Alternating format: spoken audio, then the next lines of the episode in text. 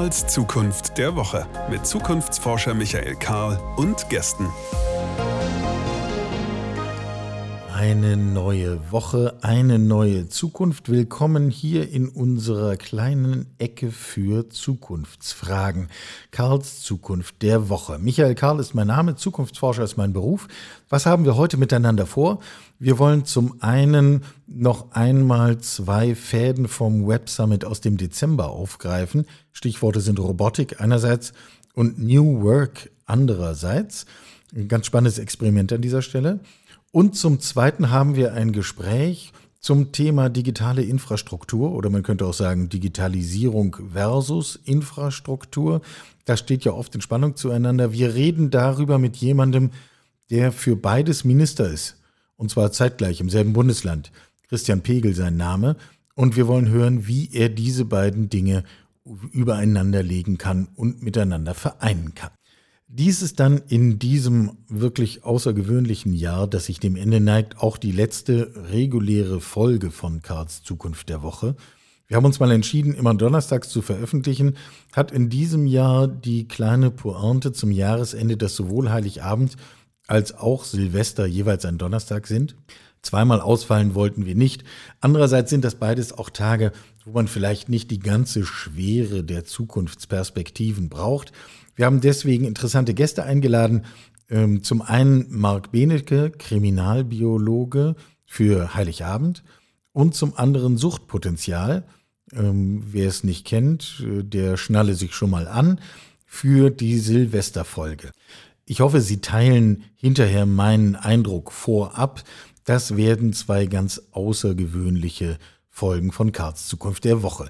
Die werden dann auch eine gute Gelegenheit sein, äh, die Nachricht von unserer Existenz weitergeben zu können. Wir werden diese beiden Folgen frei veröffentlichen, sowohl bei Steady als auch bei karlszukunft.de. Geben Sie den Link gerne weiter und weisen Sie Menschen darauf hin, jedenfalls wenn Sie das halbwegs sinnvoll finden, was wir hier so tun, ähm, dass es uns gibt, dass man uns hören kann und dass man dieser Anerkennung, wenn man das mag, auch Ausdruck geben kann, indem man uns über Steady unterstützt. Wenn Sie das schon tun, herzlichen Dank dafür. Schauen wir einen kurzen Blick ins neue Jahr. Wir haben gerade die Interviewliste für Januar fertiggestellt.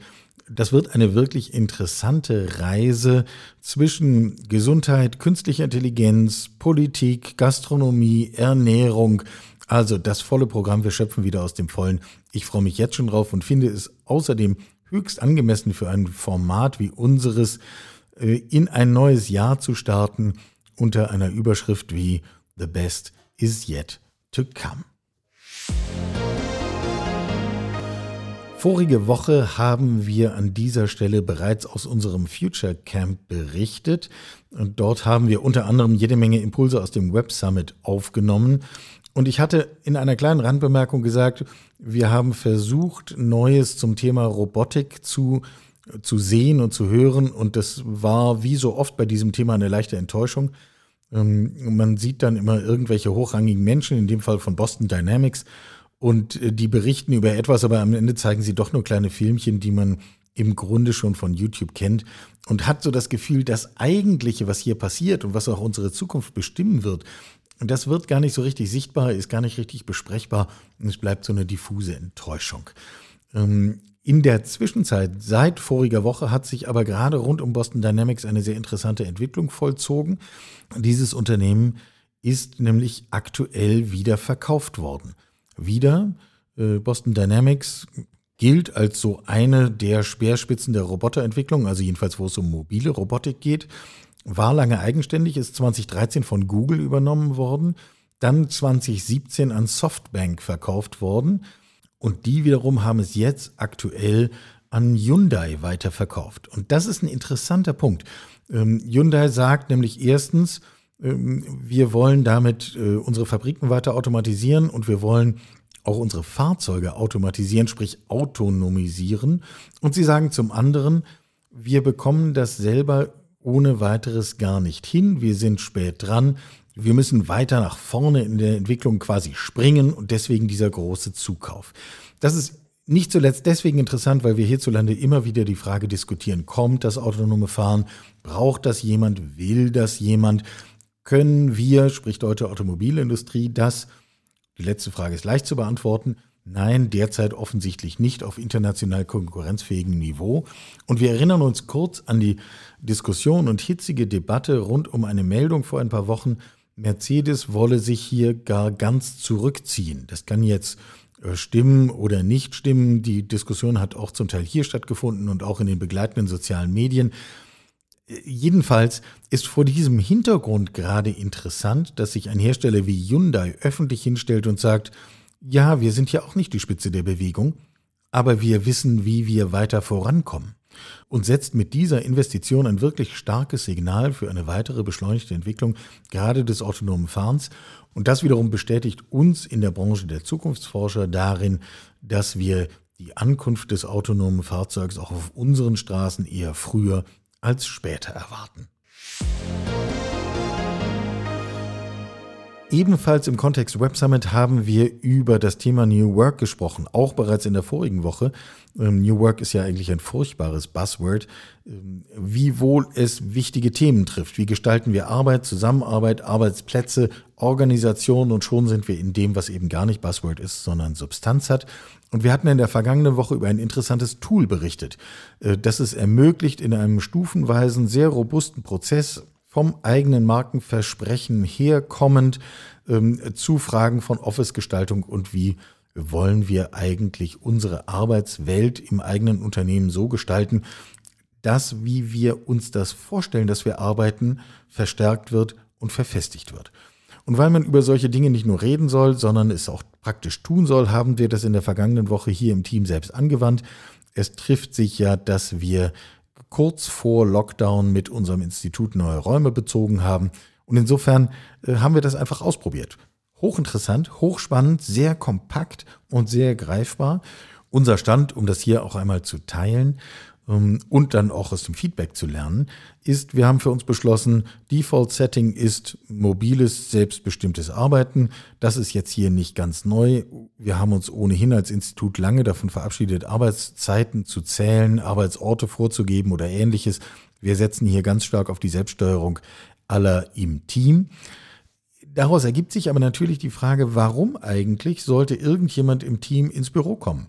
Wenn doch die Frage von Arbeitsausstattung sowieso geklärt ist und ich zu Hause oder irgendwo sonst ebenso gut arbeiten kann. Und wir sind über diesen Prozess nochmal für uns sehr klar darauf gekommen, das, was für uns in unserer DNA liegt und ganz vorne äh, eigentlich zu nennen ist, ist das Thema Austausch, Kommunikation untereinander. Und jetzt daraus ergibt sich die ganz praktische Frage, wie sieht denn eigentlich ein Büro aus? In das ich gerne gehe, nur um der Erwartung gerecht zu werden, hier Kolleginnen und Kollegen zu treffen, inhaltliche Anregungen zu finden, meine eigene Arbeit qualitativ zu heben und sozusagen ein Stück Unternehmenskultur zu tanken. Was wir tun werden, ist, wir werden diese Kommunikation ganz praktisch in den Mittelpunkt stellen. Wir schmeißen also hier die ganzen Sachen, die in der Mitte stehen, alle äh, an den Rand, werden einen großen also im, im Kopf haben wir so Bilder von so wie, wie so der große Esstisch unter der toskanischen Olivenplantage, äh, wo alle zusammenkommen. Das wird hier in die Mitte kommen. Die klassischen Schreibtische gehen alle an den Rand. Die müssen irgendwo ihren Platz finden.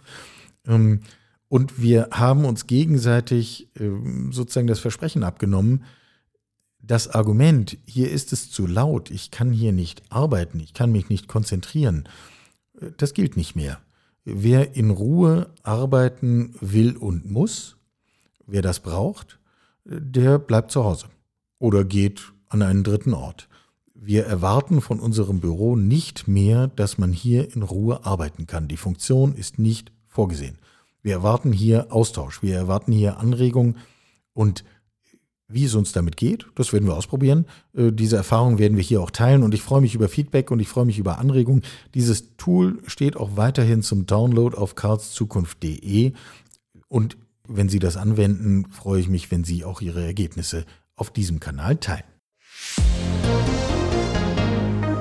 Wenn ich jetzt sage, hier im Podcast, sprechen wir mal über Digitalisierung. Dann kann das hier eigentlich weder im Team noch mich selbst noch unter den Zuhörern irgendjemanden überraschen. Schließlich wollen wir über Zukunft miteinander ins Gespräch kommen und da kommen wir um Digitalisierung ja gar nicht drum herum. Wenn ich dann weiter vorgehen würde und sagen würde, ja, aber Digitalisierung, es mangelt uns doch hier und da an der nötigen Infrastruktur. Edge ist nicht wirklich etwas, was wir mobiles Internet nennen würden. Wann ist eigentlich der eigene Mobilfunk, die eigene Mobilfunkverbindung zuletzt abgerissen etc.? Ja, dann sehe ich jede Menge Hörerinnen und Hörer vor meinem geistigen Auge heftig nicken. Ähm, und wir könnten das dann noch weiter ausdehnen. Können wir eigentlich mit China mithalten, mit Tesla und so weiter? Also äh, die ganzen Reflexe und die ganzen Smalltalk-Elemente sitzen ja alle. Andererseits ändern wir eigentlich tatsächlich etwas. Ähm, ich erinnere an ein Gespräch, das wir hier im Podcast in der vorigen Woche mit Tom Clint aus einer juristischen Ecke kommend geführt haben. Der sagte, also wenn er ehrlich ist, wir haben doch noch nicht mal eine gemeinsame Vorstellung davon, was dieses Digitalisierung überhaupt sein soll. Wir sprechen gar nicht genug darüber. Wir haben gar keine Zielvorstellung davon, wo das Ganze eigentlich hingehen soll. Das mit dem Sprechen, das können wir ändern, äh, also zumindest ein Stück weit, und das tun wir heute auch wieder. Ich möchte jetzt mit einem Mann sprechen, der eine für uns ganz spannende Doppelfunktion hat. Christian Pegel ist Minister für Energie, auch spannend, steht aber heute nicht im Vordergrund, Infrastruktur und Digitalisierung des Landes Mecklenburg-Vorpommern. Hallo Herr Pegel, schön, dass Sie da sind. Hallo, vielen Dank für die Möglichkeit. Also ich habe äh, mir Ihre Position so ungefähr vorgestellt. Sie sind ein Mann, der einerseits für die Entwicklung von Infrastruktur selber zuständig ist. Und als Digitalisierungsminister können Sie sich dann gleich bei sich selbst beschweren, wenn das nicht schnell genug geht. Äh, sind Sie manchmal zerrissen zwischen diesen beiden Anforderungen? Ja, natürlich äh, sind das manchmal Dinge, die ein Spannungsverhältnis ergeben, aber eigentlich ist das eine aus dem anderen entstanden. Ähm, das Ministerium, in dem ich mitarbeiten darf, war schon 2014, als ich hier das erste Mal hineinkam, ein Infrastrukturministerium. Damals war eigentlich Verkehrspolitik gemeint worden. Gemeint, da haben sie die, die gleiche Schwierigkeit. Sie sind für Infrastruktur und zum Teil bei Bahnverkehren, bei Busverkehren, äh, zugleich auch für das Betrieben, für, für das Betreiben, für das Umsetzen zuständig. Und äh, als dann 2015 sich das Bundesprogramm für den Breitband, also den Festnetzbreitbandausbau abzeichnete, äh, haben wir den Zuschlag erhalten, mit einem freundlichen Schulterklopfen zu sagen, das ist jetzt auch Infrastruktur, macht mal. Und dann haben wir das relativ intensiv betrieben in den Jahren 15, 16 bis Anfang 17 hinein und stellten fest, jetzt haben wir eine reelle Chance, vor allen Dingen im ländlichen Raum, denn in diesem dünn besiedelten Bundesland, das dünn besiedelste der Bundesrepublik Deutschland, in diesen ländlichen Räumen besonders schwer ausgeprägt ist, besonders schwerfällig ist. Wir hatten dort Riesenerfolge im Bundesprogramm, haben das mit äh, Landesgeld kofinanziert, sodass das, was hier hineinkommt, es werden jetzt 1,45 Milliarden Euro verbaut werden in den nächsten zwei bis drei Jahren, einfach in Festnetz, Mobilfunk, äh, Festnetzinfrastruktur durchgängig Glasfaser. Das führt dazu, ich in ganz, ganz vielen ländlichen Räumen eine extrem gute Versorgung haben werden, zum Teil im Übrigen besser als in unseren großen und mittelgroßen Städten. Da ist jetzt also der zweite Schritt gefragt, den die Bundesförderung mit uns gemeinsam begleiten müsste. Aber dann standen wir irgendwann vor der Frage, bauen wir nur für Amazon, Netflix äh, und, und Sky oder ist uns auch vor der Brust, dass wir damit mehr erreichen können und erreichen wollen? Und dann ist der Gedanke geboren worden, die Digitalisierung in dieses Haus hineinzuholen, weil am Ende das eine ohne das andere nicht geht. Und umgekehrt, wenn du diese Infrastruktur jetzt für fast anderthalb Milliarden Euro baust, dann muss da auch mehr drin sein als nur ein bisschen Konsum, sondern äh, dann müssen wir die Chancen nutzen, die da drin stecken. Für uns ist eine Riesenchance, den ländlichen Raum, vor allen Dingen in Speckgürtel und Berlin und Hamburg, wieder zu einem echt konkurrenzfähigen Lebensraum zu machen, quasi arbeiten und wohnen, wo andere Urlaub machen, aber mit einer Mobil, mit einer Breitbandanbindung wie im, im Zentrum von Berlin oder Hamburg. Und auf der anderen Seite sehen wir eben, dass durch diese dünne Besiedlung Gesundheitsdienstleistungen, Verwaltungsdienstleistungen alle dringend digitalisiert werden müssen, online gehen müssen, aber die Angebotsbreite eben auch enorm groß ist. Und zu guter Letzt sind die Menschen hier mit norddeutscher Gelassenheit geprägt. Das hat den großen Vorteil, dass man auch Dinge gemeinsam austesten kann, äh, ohne deswegen gleich, deswegen gleich ein Hype-Sporn unter die Decke geht. Also die Idee war Infrastruktur, wenn wir sie schon bauen, wollen wir sie auch nutzen und so ist das, das eine Thema zum anderen gekommen. Also jetzt haben Sie eine ganze Reihe von Stichworten schon vorgegeben, die vertiefen wir jetzt der Reihe nach, also Fragen von Wirtschaft, Fragen von ländlichem Raum etc. Ähm, äh, verstehen Sie meine Frage nicht falsch. Ich stelle die wirklich ganz ohne Unterton. Die Erkenntnis ist ja nicht ganz neu, dass wir diese Infrastruktur brauchen. Und wir brauchen sie bei Ihnen im Land und, äh, und in allen anderen Bundesländern auch. Und es, äh, Anspruch und Wirklichkeit klaffen ja doch auseinander. Warum? Ganz schlicht gefragt, warum braucht das eigentlich so lange? Ich glaube, das Warum hat seinen Hauptgrund darin, dass es uns vorher extrem gut ging. Wir haben zumindest in Westdeutschland und heute in ganz Deutschland ein kupferkabelbasiertes Telefonnetz, was über viele Jahrzehnte weltweit Neid oder Bewunderung hervorgerufen hat. Und wenn man das so hat, dann ähm, ist man für eine langsame Veränderung viel weniger offen, weil es geht ja immer irgendwie alles. Und dann gibt es einen Moment, ab dem geht es auf einmal nicht mehr. Und dann ist aber auch so eine äh, ist keine lineare Entwicklung, sondern sie wird dann leider relativ eruptiv und an der Stelle merkt man dann schluckt schwer und sagt, upsala, da überholen mich ja gerade andere, die mal aus einer viel schlechteren Situation gestartet sind, aber dann eben gar nicht erst die Leiterstufe 1, 2, 3 auch erklommen haben, was viel Aufwand gemacht hätte, sondern dann springen wir gleich auf Leiterstufe 7 und wir sehen dann bloß jemanden an uns vorbeiziehen. Ähnlich geht es diesem Bundesland im Übrigen auch. Wir haben hier eine Menge Bereiche, die sind quasi mit Klingeldrähten angeschlossen, wenn man mal auf die, auf die äh, Leitungen schaut. Ja. Und wir haben jetzt auch nicht gesagt, wir machen jetzt erst ein richtig schönes Kupferkabelnetz draus und das verstärken wir und da gibt es Vectoring und so weiter, sondern äh, als Bundesland haben wir sehr früh gesagt, wenn der Bund uns jetzt Möglichkeiten gibt, gefördert zu werden, nicht als Land, sondern in Kommunen, aber wir begleiten die Kommunen und sagen, unsere Regel ist, ihr holt euch Bundeskohle, ihr kriegt von uns so viel Geld dazu, dass ihr nicht einen einzigen Cent mitbringen müsst, damit gar nicht erst die Diskussion entsteht in der einzelnen Kreisverwaltung oder Kommunalverwaltung, kann ich mir das leisten aber dafür springt ihr gleich in die Glasfaser. Das war zu Beginn des Breitbandförderprogramms des Bundes nicht ganz einfach, weil erst diese ominösen 50 Megabit, die man erreichen sollte, im Raum standen, die kriegte man eben mit verschiedenen Technologien hin. Wir haben damals sehr intensiv an Ausschreibungsmodellen gearbeitet und mit harten juristischen Sachverstand unterlegt, dass man äh, da Maßgaben drumherum stricken konnte, dazu führen, dass am Ende nur Glasfaser kommen konnte. Und äh, wir haben das gesamte Bundesland eben mit Projektgebieten über, überzogen, um zu vermeiden als Land, dass irgendwo weiße Flecken hinterher bleiben, zumindest weiße Flecken, die nicht sein müssen. Das Problem ist, das Förderprogramm lässt uns nicht überall mit der Förderung ran, aber da, wo wir ran wollten, durften, wollten wir auch überall ran. Und in den Bereichen sind wir unterwegs. Und auf die Art und Weise haben wir knapp 120 Projektgebiete heute. Und in jedem der Projektgebiete, von denen sind jetzt zu 86 im Bau oder vertraglich gebunden, ist alles Glasfaser. Das war der entscheidende Punkt für uns. Wir wollten da eine Technologie haben, mit der wir auch nochmal die nächsten 20, 30 Jahre glücklich sind und nicht Mitte der 20er wieder von vorn beginnen. Jetzt äh, tun wir etwas, was sozusagen durch unsere Situation äh, bedingt ist. Wir reden über diese Infrastruktur und wir reden über Glasfaser. Wenn wir über Digitalisierung reden, würden wir ja eigentlich lieber darüber reden, was können wir eigentlich machen, wenn das Glasfaser alles liegt. Also äh, springen wir doch nochmal und springen wir doch zeitlich. Also wenn wir jetzt mal uns vorstellen, alles das ist erledigt, Haken dran. Ähm, gucken wir mal fünf bis zehn Jahre voraus. Wie ist Ihre Vorstellung? Was machen wir dann damit? Also was sind die, Sie haben ein paar Stichworte genannt, von Gesundheit über kommunale Dienstleistungen, über äh, Remote Work. Was ist das, was wir wirtschaftlich dann tatsächlich können? Ich glaube, dass ein großer wesentlicher Baustein Arbeitswelten sein werden, die sich momentan ja im Corona-Pandemie-Jahr ohnehin in einer Radikalität verändert haben, die vermutlich, also die ich mir nicht zugetraut hätte bis Mitte der 20er Jahre, ohne so einen unschönen, aber dann eben wiederum für die Digitalisierung sehr produktiven Schub. Ich glaube, dass ein Teil dessen, was wir in diesem Jahr umgesetzt haben, was dann zum Teil ja 8, 9, 10, 12 Monate gelaufen sein wird, wenn mit den Impfungen vermutlich Beruhigungen eintreten, wird dazu führen, dass es für Beschäftigte neue Erwartungen gibt, was ihnen im Arbeitsleben geboten werden soll und was sie auch erwarten und wollen. Es gibt eben eine Menge Berufe, wo es in Wahrheit nicht darauf ankommt, dass ich morgens um 8.30 Uhr eine Bürotür aufschließe, sondern von zu Hause arbeiten kann, aber wo auch das vielleicht eine der Folgen der jetzigen Pandemie, nochmal Überlegungen angestellt werden mögen. Will ich wirklich in einem extremen Verdichtungsraum weiter leben oder kann ich nicht mit vernünftigen Anbindungen jetzt rein als ÖPNV oder mit einem Kraftfahrzeug das, was ich zwei, drei, viermal im Monat an persönlichem Draht und Kontakt brauche, herstellen, aber habe die restliche Zeit eben trotzdem die Chance zu arbeiten. Dann bin ich überzeugt davon, Teil wird zu Hause stattfinden, aber ich glaube, dass nicht alle so ticken, dass sie zu Hause arbeiten mögen, dass mancher so tickt wie ich, dass so ein Tapetenwechsel irgendwie hilft, in so eine andere innere ähm, Motivationslage hineinzukommen. In meiner Erfahrung hat das auch direkt was mit dem Alter der Kinder zu tun, ob man froh ist, ab und zu mal zu Hause rauszukommen das was sagen wir wollen, den Kindern, äh, selbst als Minister mit Homeoffice, was ich über, über viele Wochen äh, im, ersten Halbjahr praktiziert habe, mit stundenlangen Kabinettssitzungen und parallel haben die Kinder Mathe und Deutsch gemacht. Es geht, aber in der Tat für alle Beteiligten ist das so eine Sache und ich merke, dass mir zu Hause die Ablenkung leichter fällt als mit anderen Ländern. Aber ich glaube deshalb, dass Coworking Spaces eine, eine große Rolle spielen werden. Also einfach der geteilte Arbeitsraum, wo ich trotzdem Menschen begegne, die mögen gar nicht im gleichen Unternehmen arbeiten, die mögen nicht mal inhaltlich das gleiche tun wie ich.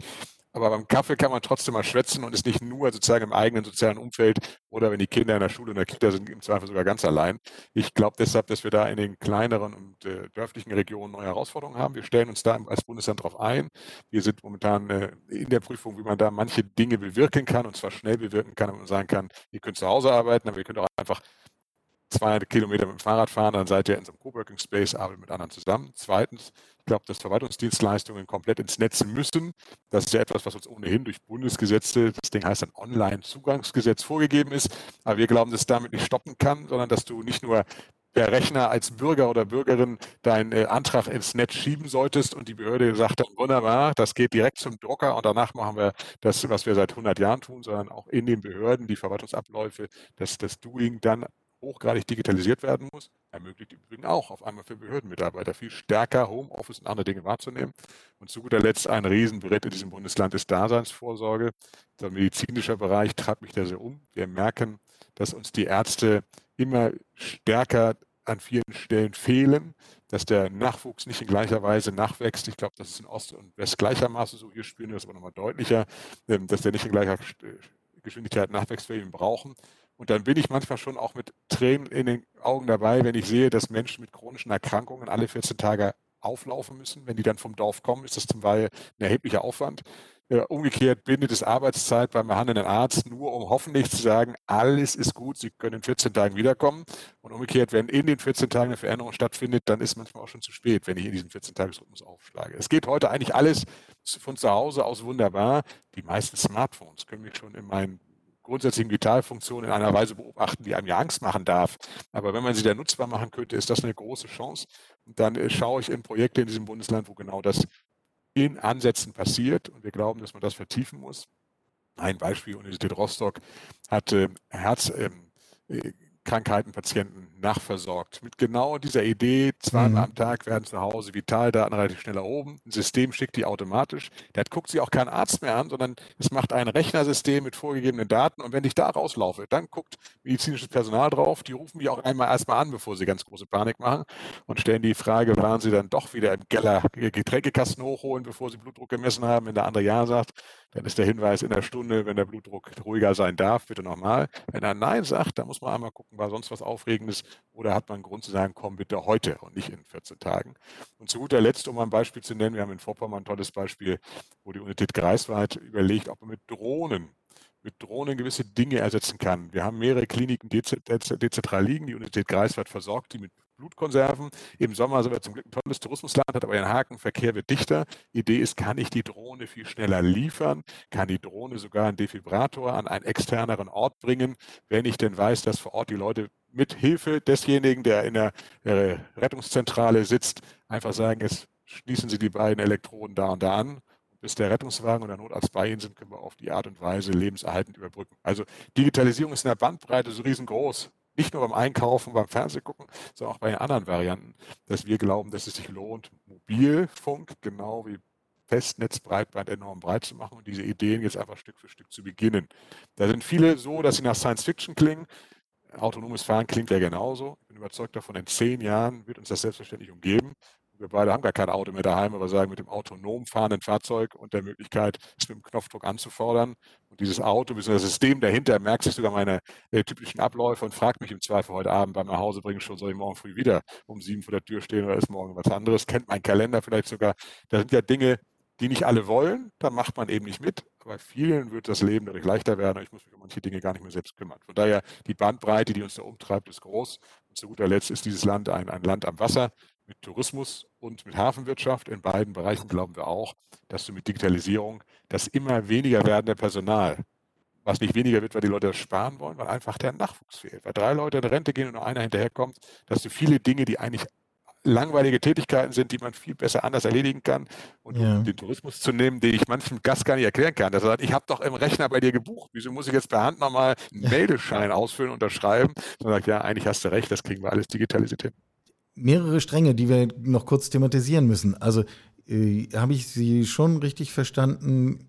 Sie würden sagen, im Zusammenspiel zwischen Corona und Digitalisierung erleben wir eigentlich eine unglaubliche Beschleunigung der Veränderung der Arbeitswelt, die wir ohnehin erkennen könnten. Ja.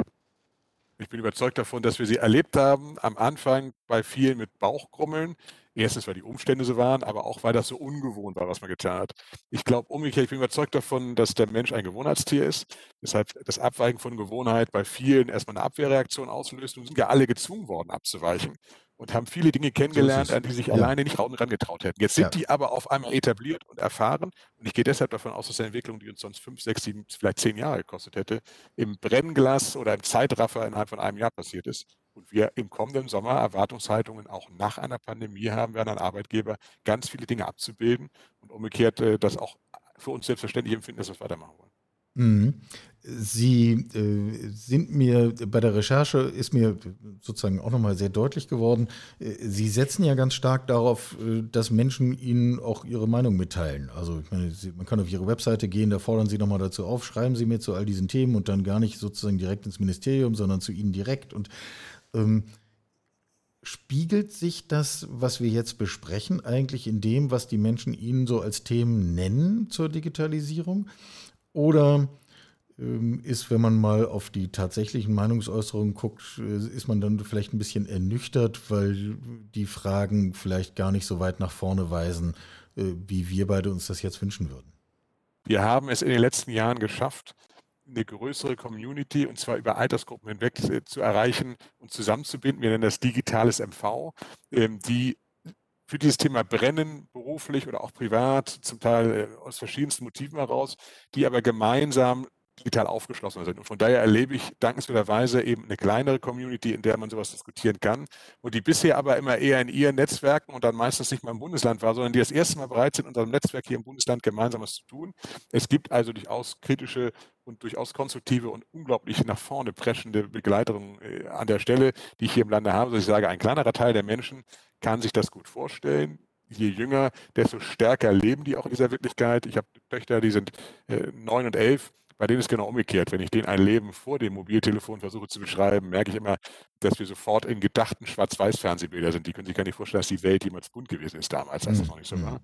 Und auf der anderen Seite habe ich natürlich eine Menge Menschen, die mit dem Themen gar nicht so eng befasst sind, wo zum Teil das, jetzt, das jetzige Mobiltelefon, da geht es doch gar nicht darum, ich will Datenverbindung haben, sondern ich will wenigstens telefonieren können. Reine Sprachtelefonie im Vordergrund stehen, keine Frage. Umgekehrt habe ich beim Festnetzausbau als ich 2015 in die Rolle kam, relativ selbstbewusst gesagt, wir wollen das ganze Land mit Glasfaser ausbauen. Und dann bekam ich wenige Wochen später Post einer sehr kleinen Gemeinde im, im tiefsten äh, ländlichen Bereich bei uns, die mir zurückschrieben, sie hätten gestern Abend also in der Gemeindevertretung einstimmig beschlossen, wie Burg das nicht, ist, ist Plattdeutsch, wir brauchen das nicht, um sie bräuchte ich mich nicht zu kümmern. Und wenn ich das wüsste, ähm, heute bauen wir da im Übrigen genauso aus wie sonst auch. Und ich bin mir sicher, wenn ich heute in die Gemeinde käme, können die sich an diesen Schluss gar nicht mehr erinnern, weil in den fünf Jahren extrem was passiert ist. Und so ähnlich verhält es sich nach meiner Überzeugung in den anderen Bereichen auch.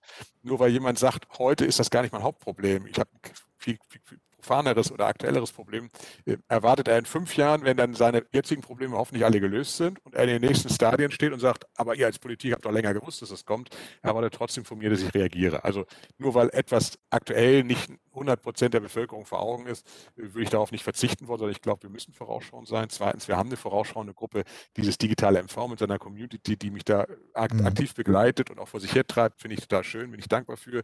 Und zu guter Letzt auch in Runden von Menschen, die da nicht so vertieft sich Kopf drüber machen. Wenn man die Punkte, die ich eben aufgezählt habe, auflistet, dann sehen die ja auch, dass der Ärztemangel im ländlichen Raum durchaus als Problem auf sie zuläuft. Sie sind genervt darüber, dass sie zum Auto anmelden, in die Kreisstadt fahren müssen, dreiviertel Stunde hin, eine Stunde da hocken, um zwei Minuten was zu machen, dreiviertel Stunde zurück. Und dann holst du sie bei ihren Altersfragen ab. Deswegen glaube ich, dass wir Digitalisierung immer runterholen müssen in die Wahrnehmungsebene, in die Erlebensebene von Menschen und zu sagen, genau da bist du doch auch total, auch total genervt, wünscht dir Erleichterung, und Digitalisierung kann das mit folgenden Dingen abbilden. Und dann merken wir, merke ich zumindest in Gesprächen, ja, dann hole ich Menschen auch wieder ab, dass sie sagen, jawohl, wenn das Netz das mag, dann wäre auch schön. Momentan wollen sie trotzdem erstmal mobil telefonieren können, wenigstens wegen sprechen können. Aber das andere ist dann als Vision so, dass Menschen das gerne mitnehmen. Aber nicht jeder hat eben Lust, sich jeden Tag einen ganzen Tag hinzusetzen und zu überlegen, was könnte die Digitalisierung in Zukunft bringen. Da hilft es dann im Übrigen auch, wenn Politik, wenn Gesellschaft dafür ein bisschen mit lebensnahen Bildern wirbt. Ja, äh, mir begegnet oft so eine Vorstellung von, naja, wenn dann überall alles vernetzt ist, dann ist es doch bestimmt auch total attraktiv, wenn es dann irgendwo draußen auf dem Land Gegenden gibt, wo ganz bewusst keine Verbindung ist, wo ganz bewusst kein Mobilfunk ist, wo man sich so wie so in Oasen zurückziehen kann. Und das wird dann in bunten Farben geschildert und behauptet, jeder will eigentlich am Ende genau das. Wenn ich Sie richtig verstanden habe, in Mecklenburg-Vorpommern muss ich nach sowas nicht suchen. Momentan gibt es die Ecken leider häufiger, als mir lieb ist, in der Tat. Und ich habe da bisher auch keine erlebt, die, die, mir geschrieben hat, lass das bitte hier so, wir, wir wollen dieser andere Raum sein. Ähm, dafür sind die unterschiedlichen Interessenlagen dann noch zu groß. Wir als Bundesland haben im Übrigen deshalb eine Gesellschaft gegründet, ähm, die Mobilfunkmasten bauen soll, gar nicht um das Mobilfunkgeschäft zu übernehmen, sondern um dort, wo es mit wirtschaftlichen Bedingungen eben nicht aufbaubar ist, wenigstens die Grundstruktur zu schaffen und dann die Mobilfunkanbieter zu gewinnen, dass sie dort ebenfalls ihre Gnade draufgeben. Also wir sind auch an der Stelle unterwegs. Wir glauben, dass diese Infrastruktur gebraucht wird. Und wenn dann eine, eine, ein Hotel sagt, ich will das nicht, dann lässt sich mit Sicherheit mit wenigen technischen Maßnahmen, die dann vermutlich auch verkauft und erfunden werden in Zukunft, erreichen, dass auf einmal kein Mobilfunksignal mehr ankommt. Ich bin aber umgekehrt davon überzeugt, es wird äh, in den tiefen Wäldern auch weiterhin Bereiche geben, wo wir nicht perfekt mit den Signalen hinkommen. Und um es mal umzukehren, die Kollegin, die Justizministerin, hat zwischenzeitlich teure Technik angeschafft, damit in die Justizvollzugsanstalten die entsprechenden Mobilfunksignale nicht mehr hinter die Knastmauern kommen, damit der dort rege illegale Handel mit Mobiltelefonen äh, unterbunden werden kann, beziehungsweise zumindest wertlos ist, weil ich gar keinen Kontakt damit hinkriege. Sie haben vollkommen recht, überall da, wo ich was schaffe, was viele für sich flächendeckend wollen, ja. habe ich dann auch mal Einzelfälle, wo ich sage, jetzt muss ich wieder mit der Gegentechnologie arbeiten, damit es an der Stelle nicht passiert. Aber ich bin guter Dinge, dass die meisten es möchten. Die Hoteliers sagen alle, wir brauchen es dringend. Wir brauchen es fürs Tagungsgeschäft, genau wie für den Alltagstourismus. Und dann wird sich der eine oder andere Hotelier oder das eine oder andere Feriendorf entscheiden zu sagen, wir schirmen hier ab. Aber umgekehrt, wenn man ganz ehrlich ist, wenn ich das Ding ausmache, werde ich auch nicht erreicht. Also wenn jemand die Entscheidung hat zu sagen, das ist jetzt mein, äh, mein äh, Wochenende, wo ich quasi digital fasten möchte, kann ich das eigentlich auch mit Leichtigkeit allein. Ja, ich frage mich immer noch, wo dieser Ausknopf ist. Ich finde ihn immer nicht, aber das ist ein anderes Thema. Ähm, jetzt reden wir sehr viel über Hands-on-Projekte. Ähm, Sie tragen Verantwortung in einem Bundesland.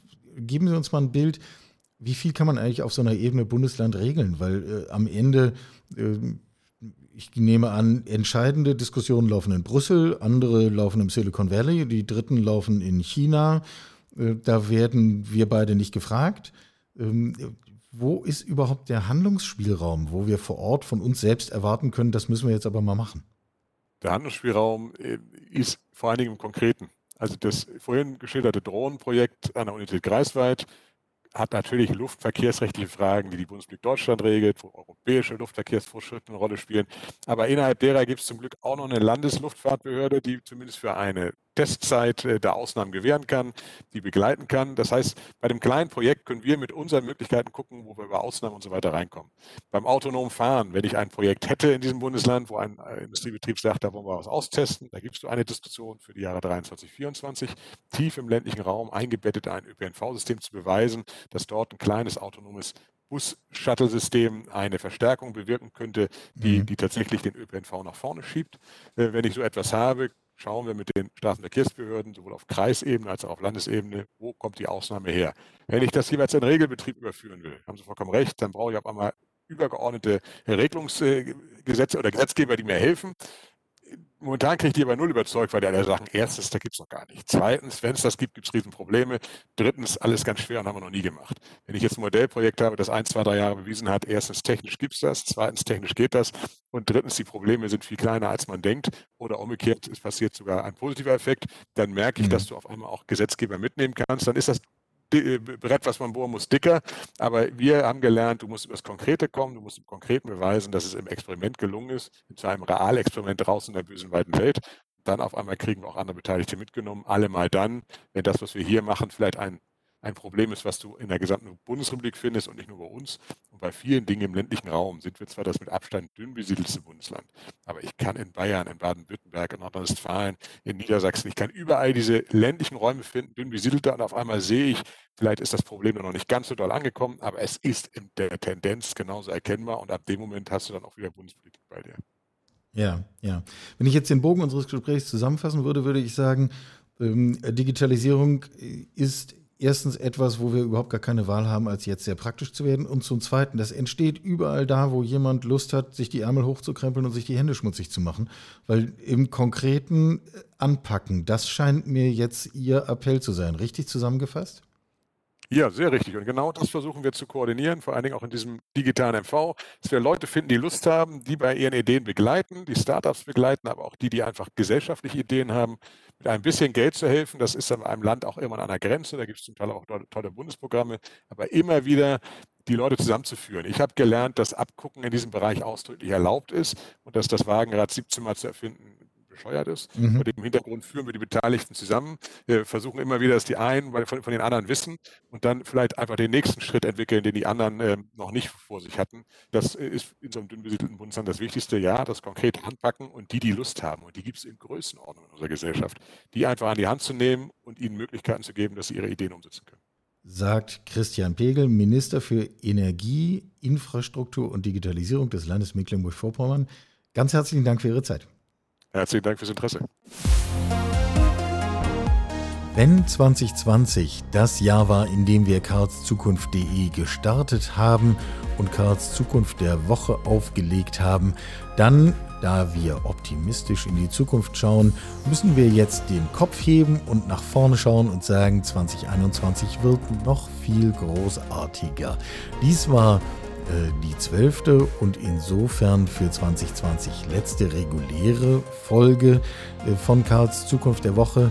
Zwei außergewöhnliche Sonderausgaben liegen vor uns. Weihnachten mit Marc Benecke, Silvester mit Suchtpotenzial. Das wird ein großer Spaß. Hoffe, Sie können da mit dabei sein und das mit nutzen. Ansonsten lassen Sie uns bei Twitter, bei LinkedIn, auf einem weiteren Portal Ihrer Wahl miteinander in Kontakt sein, uns austauschen, voneinander lernen, die Zukunft ins Gespräch bringen. Ansonsten bleibt mir nur zu sagen, und das jetzt wirklich mit der vollen Schwere des Wortes, die wir dieses Jahr gelernt haben, bleiben Sie gesund, starten Sie ins neue Jahr. Ich freue mich auf alles, was wir miteinander anstellen können. Sie hörten Karls Zukunft der Woche, ein Podcast aus dem Karl Institute for Human Future.